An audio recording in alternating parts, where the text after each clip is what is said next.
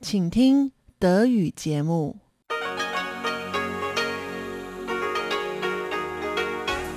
Hier ist Radio Taiwan International. Herzlich willkommen zum 30-minütigen deutschen Programm von Radio Taiwan International. Am Mikrofon begrüßt Sie Tatjana Romig. Folgendes haben wir heute am Donnerstag, den 26. August, für Sie im Programm.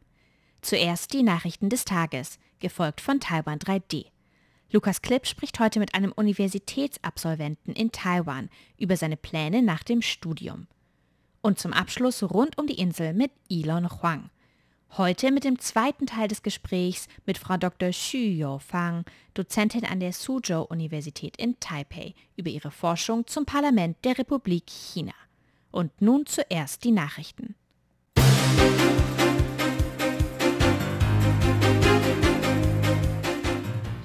Sie hören die Tagesnachrichten von Radio Taiwan International. Die Schlagzeilen. Mehr internationale NGOs eröffnen Büros in Taiwan. Formosa Club befürwortet Taiwan-Litauen-Beziehungen. Und Außenministerium koordiniert Hilfe für Haiti.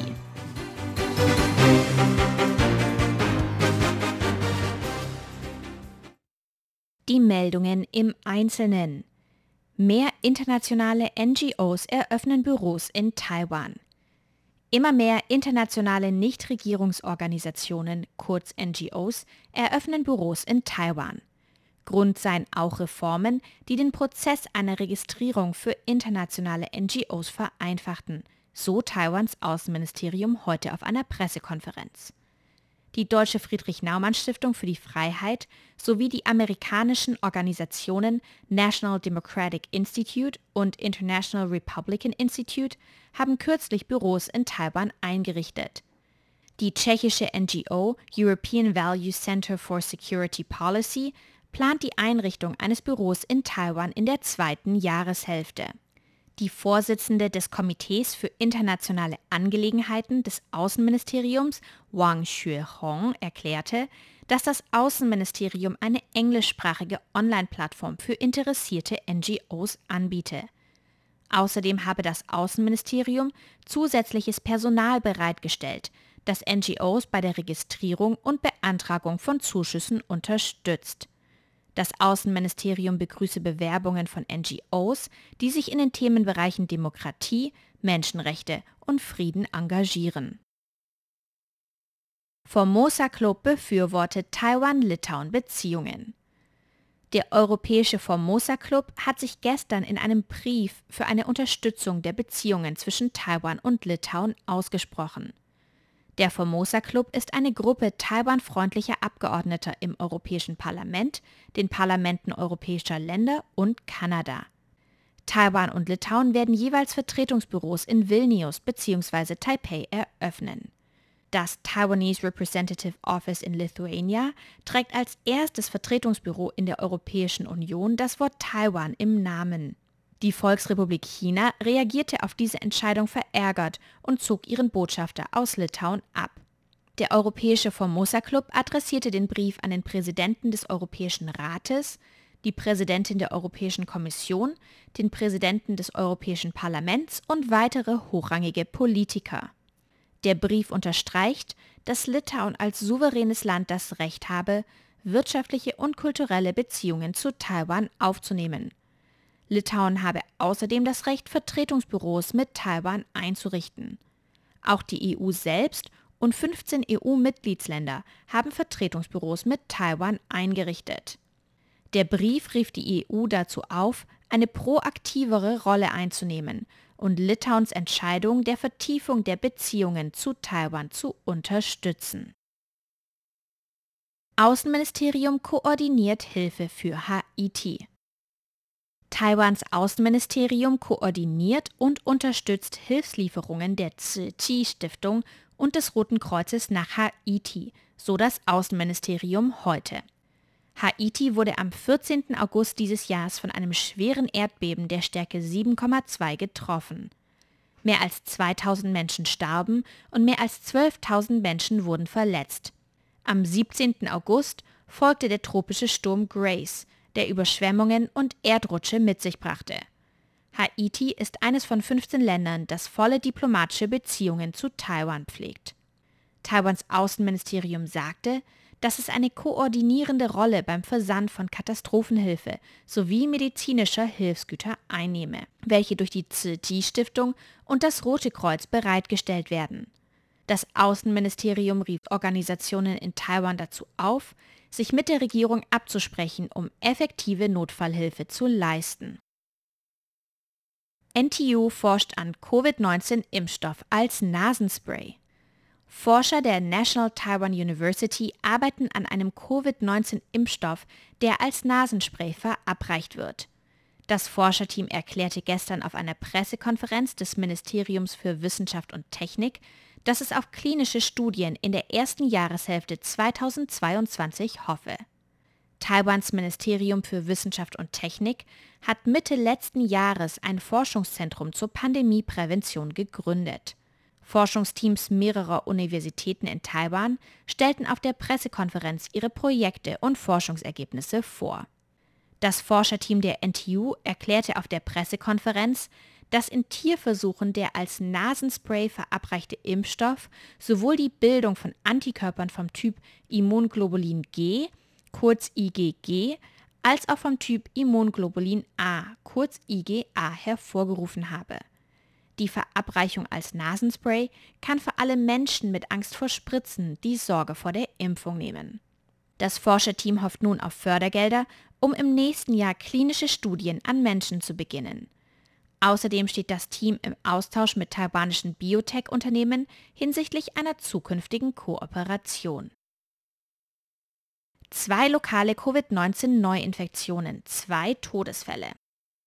Taiwans Epidemie-Kommandozentrum hat heute zwei lokal übertragene Covid-19-Neuinfektionen registriert. Die beiden Fälle befinden sich in Taipei und Neu-Taipei. Beide Neuinfektionen befanden sich zum Zeitpunkt des positiven Tests bereits in Quarantäne. Außerdem meldete das Epidemie-Kommandozentrum zwei weitere Todesfälle im Zusammenhang mit Covid-19. Damit steigt die Zahl der Toten seit Beginn der Pandemie in Taiwan auf 832. Zudem registrierten die Gesundheitsbehörden sechs importierte Covid-19-Fälle bei Reisenden aus China, Japan und den USA.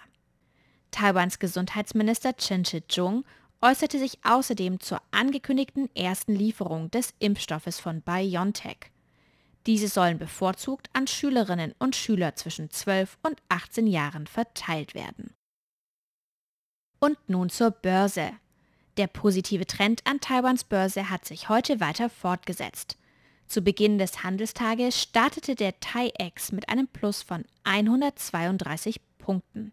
Am Ende des Handelstages schloss der TAIEX mit einem leichten Plus von 21 Punkten bei 17.067. Das entspricht einem Plus von 0,12 Prozent. Das Handelsvolumen betrug 372,5 Milliarden Taiwan-Dollar. Das entspricht ca. 13,3 Milliarden US-Dollar oder 11,3 Milliarden Euro.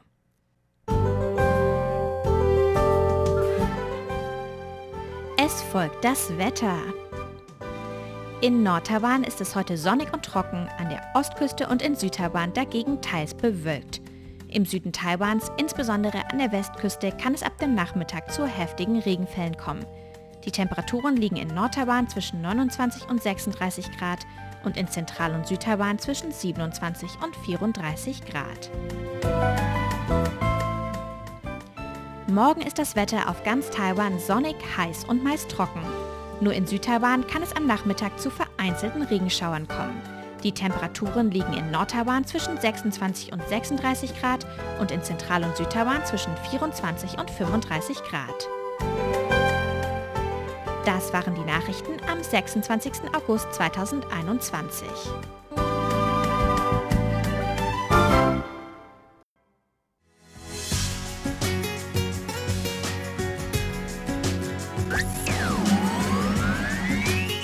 Radio Taiwan, international aus Taipei.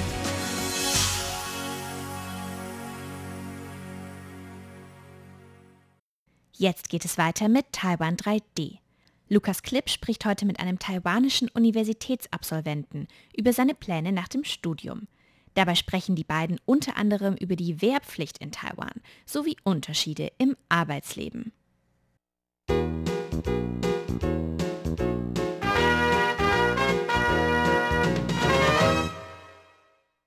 Ostasiatische Staaten sind dafür bekannt, in vielerlei Hinsicht deutlich stressvoller zu sein, als es in den meisten europäischen Staaten der Fall ist. Auch Taiwan bildet da keine Ausnahme. Von klein auf wird den Kindern anerzogen, dass sie sich bis zu ihrem Schulabschluss stark anstrengen müssen. Nur wer gute Noten erbringt, kann auf eine gute Universität gehen und somit einen guten Job bekommen.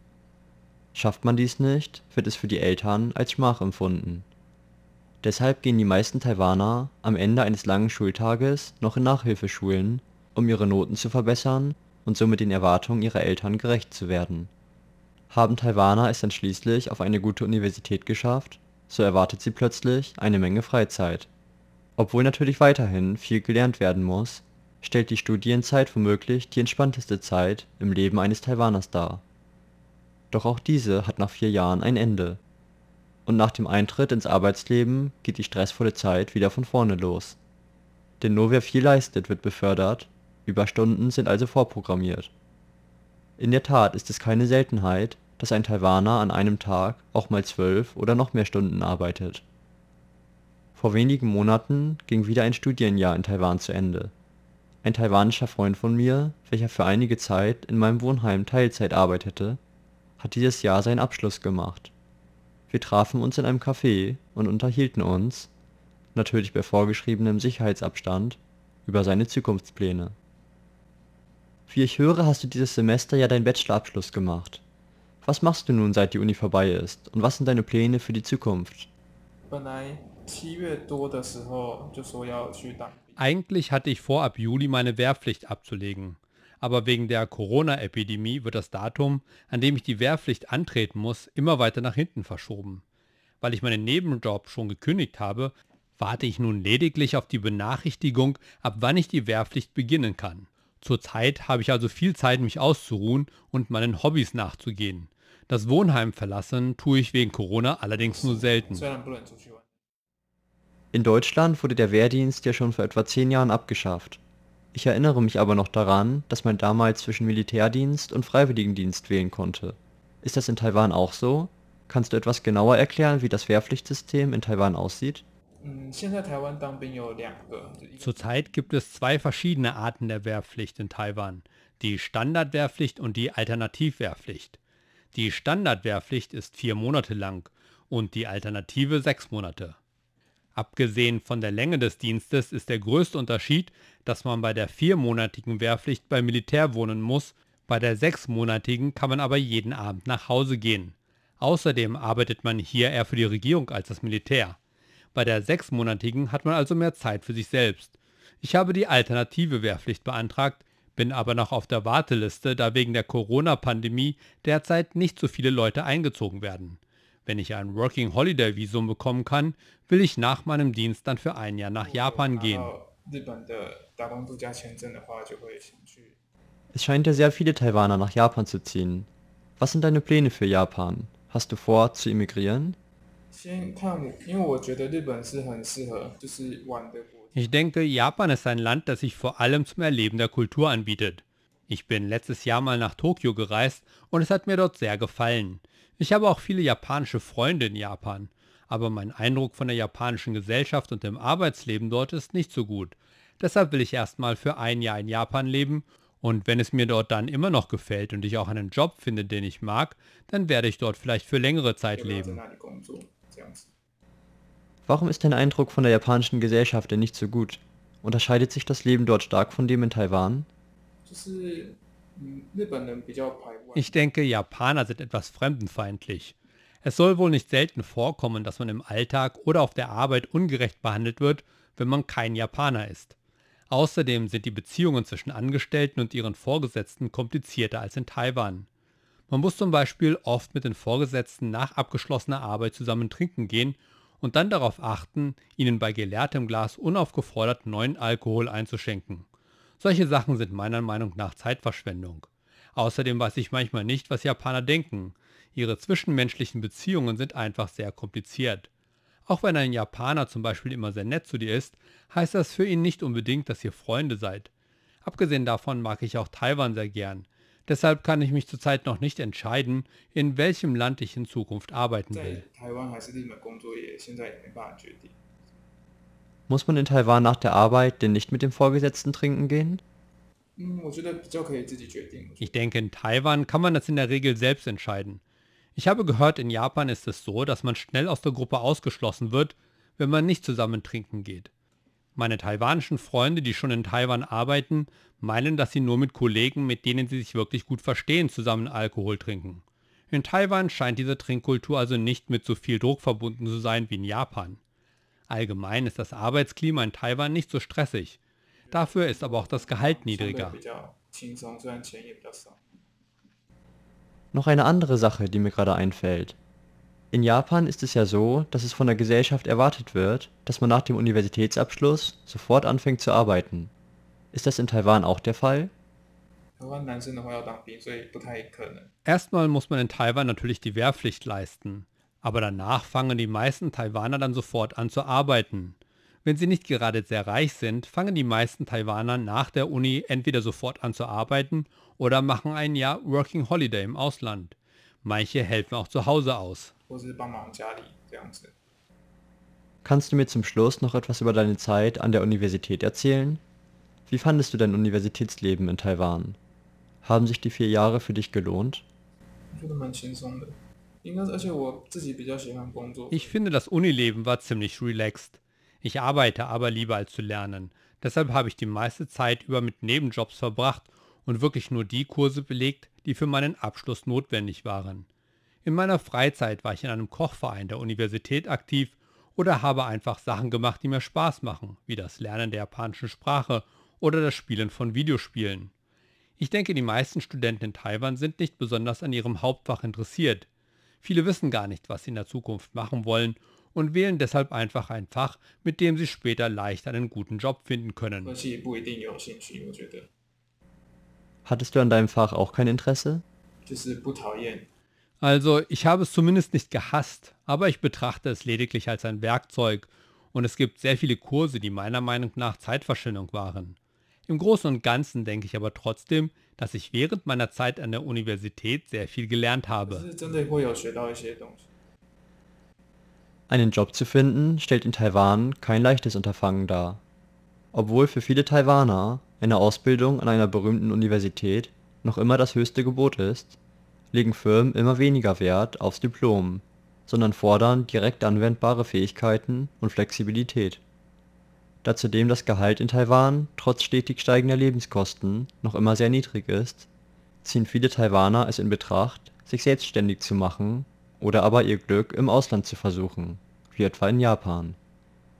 Während meiner zwei Jahre habe ich aber die Erfahrung gemacht, dass Taiwaner ihr eigenes Land doch sehr mögen und nach einiger Zeit im Ausland entschließen, wieder nach Taiwan zurückzukehren.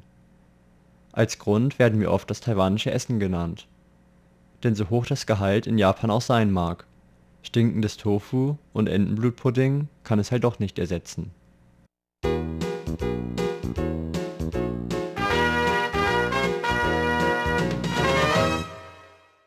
Das war Taiwan 3D mit einem Beitrag über die Zukunftspläne eines taiwanischen Universitätsabsolventen.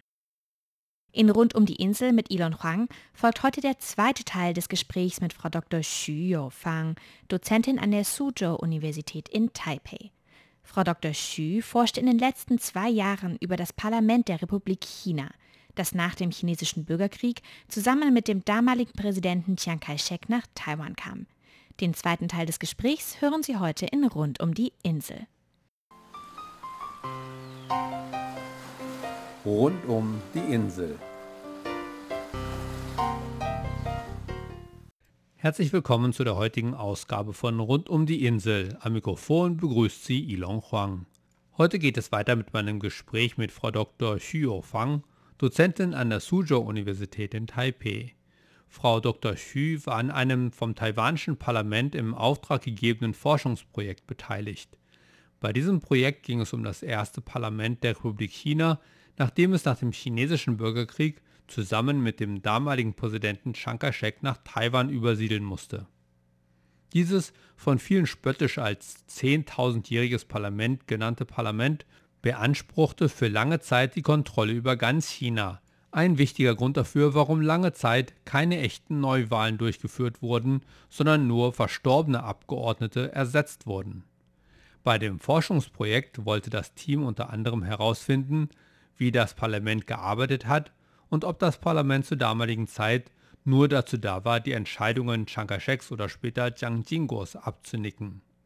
Heute spricht Frau Dr. Xu zunächst darüber, wo das Forschungsteam Quellen gefunden bzw. wie es Informationen gesammelt hat und welche Herausforderungen es dabei gab.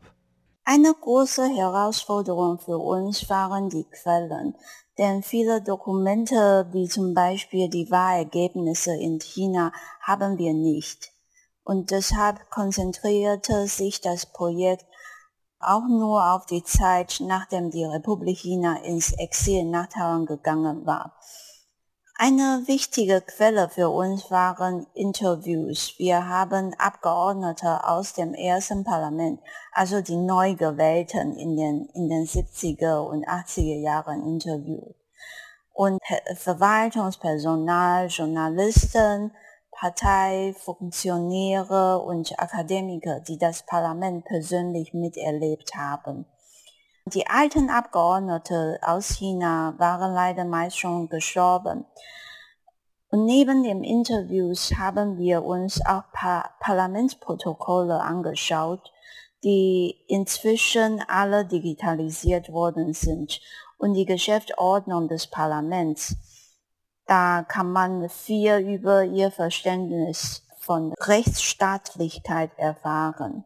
Gab es besondere Schwierigkeiten oder Herausforderungen bei diesem Projekt? Die größte Schwierigkeit, der wir begegnet sind, äh, war die Zeit.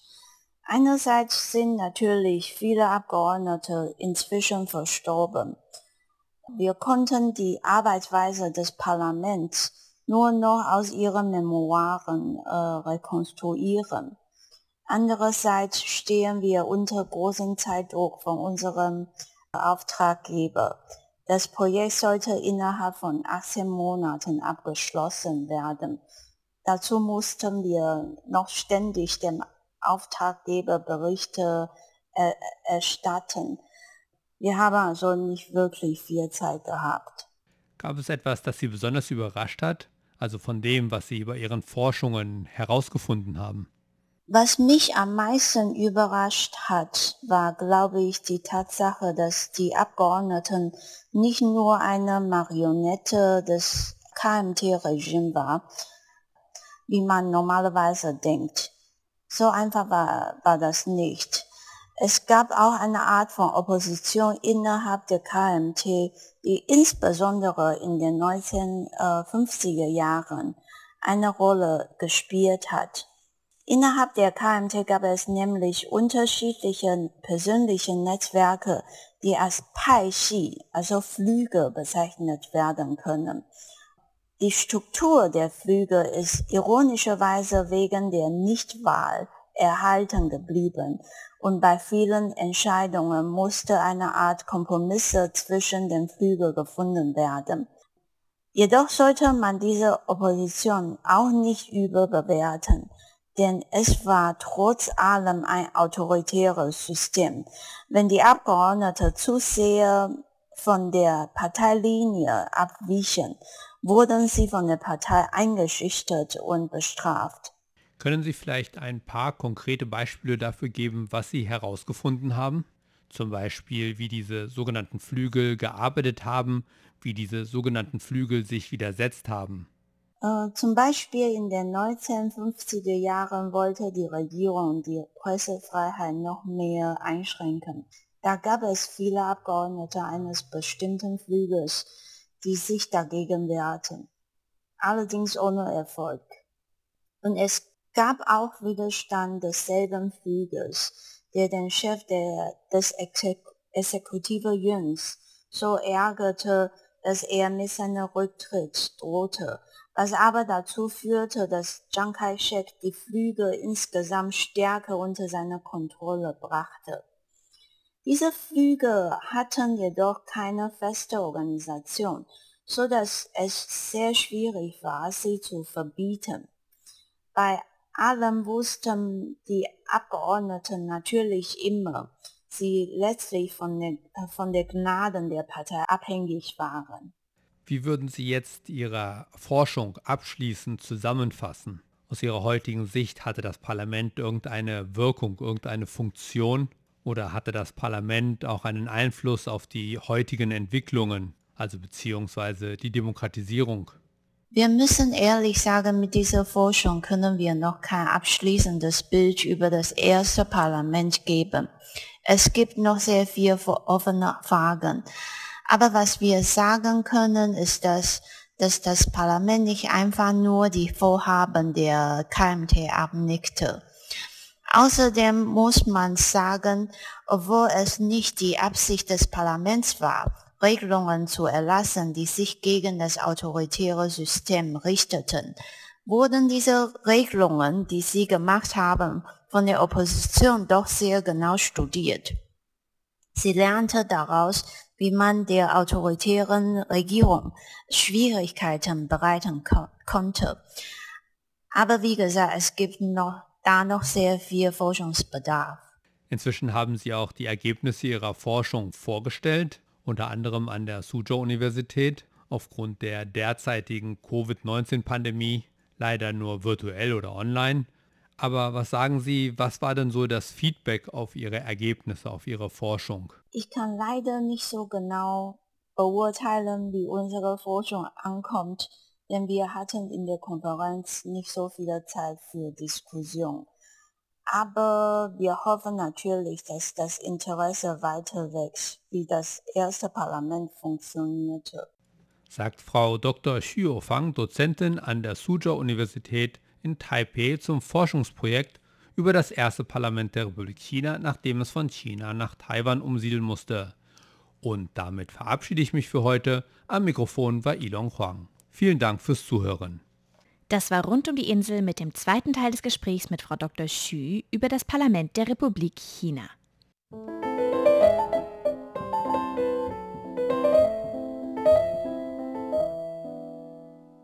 Sie hörten das deutschsprachige Programm von Radio Taiwan International am Donnerstag, den 26. August 2021. Unsere E-Mail ist deutsch.rti.org.tv. Im Internet finden Sie uns unter de.rti.org.tv. Über Kurzwelle senden wir täglich von 19 Uhr bis 19.30 Uhr UTC auf der Frequenz 5900 kHz. Wir sind auch auf Facebook, YouTube und Twitter vertreten. Ihnen vielen Dank fürs Zuhören und bis zum nächsten Mal bei RTI. Am Mikrofon war Tatjana Romig.